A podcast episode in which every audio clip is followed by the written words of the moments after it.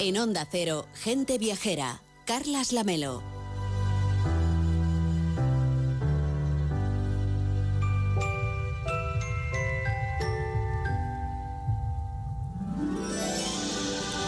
Es que estamos ya a un mes justo del día de Navidad y todavía tenemos tiempo por delante para ir de viaje a algunos de los mercadillos navideños de Adviento de nuestro continente. Y este mes mucha gente pues pondrá en su agenda viajar, por ejemplo, a Austria, seguramente uno de los países más atractivos para escaparse en Navidad, también en Año Nuevo, claro, ahí está el concierto, por supuesto. Y vamos a viajar con Enrique Domínguez Uceta hasta las Navidades de Austria y para eso nada mejor que volar directamente a Viena, Enrique.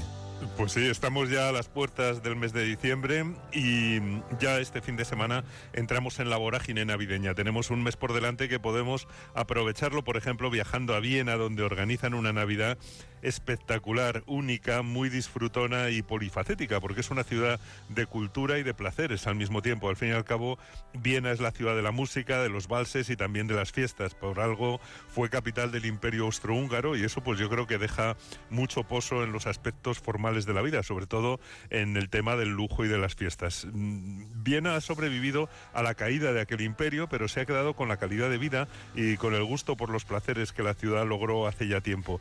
Mm, imperio austrohúngaro desapareció al final de la Primera Guerra Mundial, pero el año nuevo lo empieza medio mundo con el concierto de Año Nuevo de Viena que dan las televisiones. tiempo tendremos ¿eh? de hablar de él, claro que sí, pero el Año Nuevo siempre está muy asociado, como decíamos, a, a Viena, pero también estos días de los mercadillos navideños navideños, del Adviento, de las semanas previas justamente a la Navidad? Bueno, Viena es sin duda una de las capitales de los placeres navideños durante la Belle Époque. Solamente París yo creo que rivalizaba con Viena en el gusto por el lujo y hoy los vieneses la verdad es que también se echan a la calle en diciembre para ver los mercadillos de Navidad al aire libre, para ver la iluminación navideña y para ir a los conciertos y a los bailes que les encantan.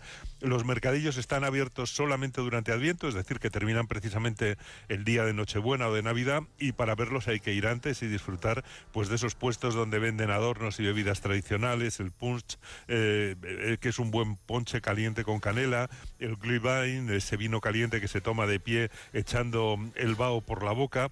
Eh, y, bueno, también venden galletas, naturalmente, se asan castañas, que ya sabes que tienen la ventaja de que te calientan las manos antes de que te las comas. Exacto. Y es algo muy agradable. Y en Viena te sirven también el vino en una taza con la imagen del ayuntamiento. Eh, o sea, cuando tú pides el vino, te dan esa taza. Tú la tienes que pagar. Y si la devuelves, te reintegran el depósito. O si quieres, te la llevas de recuerdo, que es una cosa, bueno, pues que hacemos muchos, traernos una tacita de recuerdo del lugar en el que hemos estado visitando sus mercadillos. El mercadillo mayor de toda la ciudad se instala en la Rathausplatz y es espectacular. Tiene, pues no sé, 150 chalés o puestos de venta donde te ofrecen en muchos de ellos productos de panadería y de repostería de todas las regiones de Austria, sobre todo el pretzel con su forma de lazo, los pasteles de manzana y de, y de canela calentitos y otros puestos pues tienen adornos de Navidad, bolas de cristal pintadas a mano y artesanías con productos de madera, además de cosas para comer. Y en la planta baja del ayuntamiento hay actividades gratuitas para los niños que bueno, se ponen allí, allí a hacer, les encanta hacer las típicas galletas de Navidad de gingerbread, de, de, pan de jengibre. Y hay otros muchos mercadillos repartidos por la ciudad que comparten pues el olor a pan con especias y las almendras tostadas con miel. Hay otro mercadillo que se instala en la Catedral de San Esteban con puestos de madera que imitan a los chales alpinos. Claro, es que en Viena hay mucha devoción por San Esteban y lo celebran mucho, como por ejemplo ocurre en otras partes de España, como en Cataluña. Bueno, sí, en Viena celebran a San Esteban porque la catedral está dedicada a este santo del 26 de diciembre. Eh, ya sabes que fue el primer mártir cristiano. En Cataluña en Baleares ese día es festivo de, de comida en familia, de sabrosos canelones hechos con las sobras de la comida de Navidad y es también el Boxing Day anglosajón, no nos olvidemos. Pero bueno, si vamos a Viena en estos días, por supuesto recomendamos visitar esa Catedral de San Esteban en Viena, sobre todo si se va con motivo de la Navidad. Es un bonito edificio del siglo XII y del XIV, románico y gótico, que está muy cuidado y lleno de historia.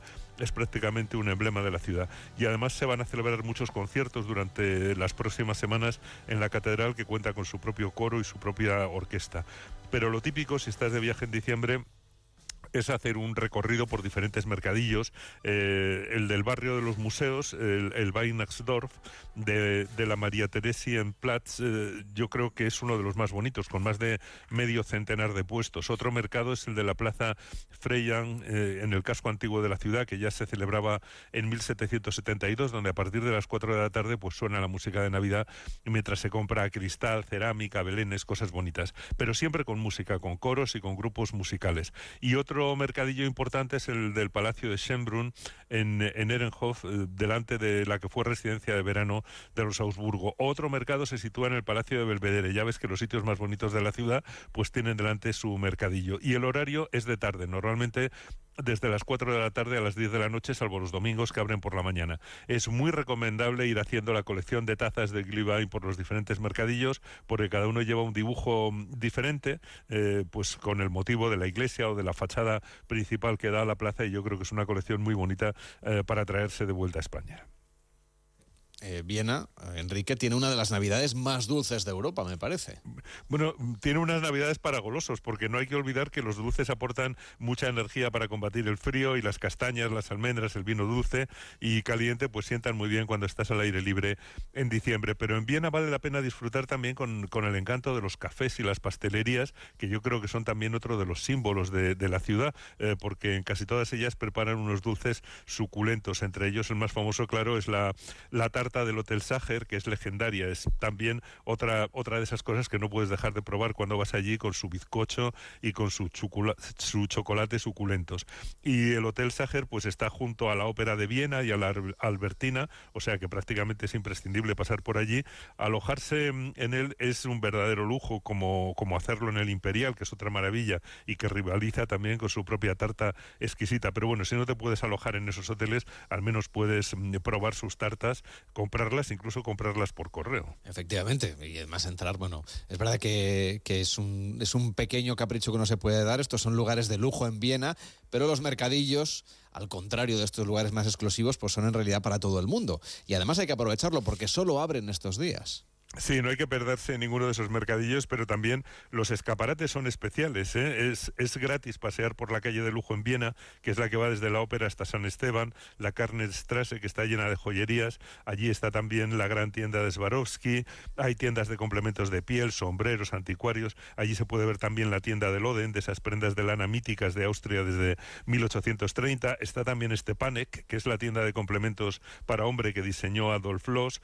Pero el verdadero lujo de Viena es su amor por la música. Hay conciertos en todas partes, hay conciertos al aire libre en los mercadillos, donde mm, en algunos casos pues están tocando o cantando toda la tarde y también aman las fiestas y los bailes. Fíjate que tras la Navidad cierran los mercadillos, pero Viena prolonga su magia en la gala de San Silvestre del día de fin de año, en el Musikverein, en el baile del emperador y en la gran fiesta del murciélago en la ópera de Viena para culminar pues en ese concierto de Año Nuevo que se transmite por televisión a todo el planeta. Claro, nos has contado todo está bien, ha quedado una imagen muy formal a través de esos conciertos, pero es que es una ciudad mucho más joven de lo que cabe esperar. Hay también ambiente para, para todos los públicos.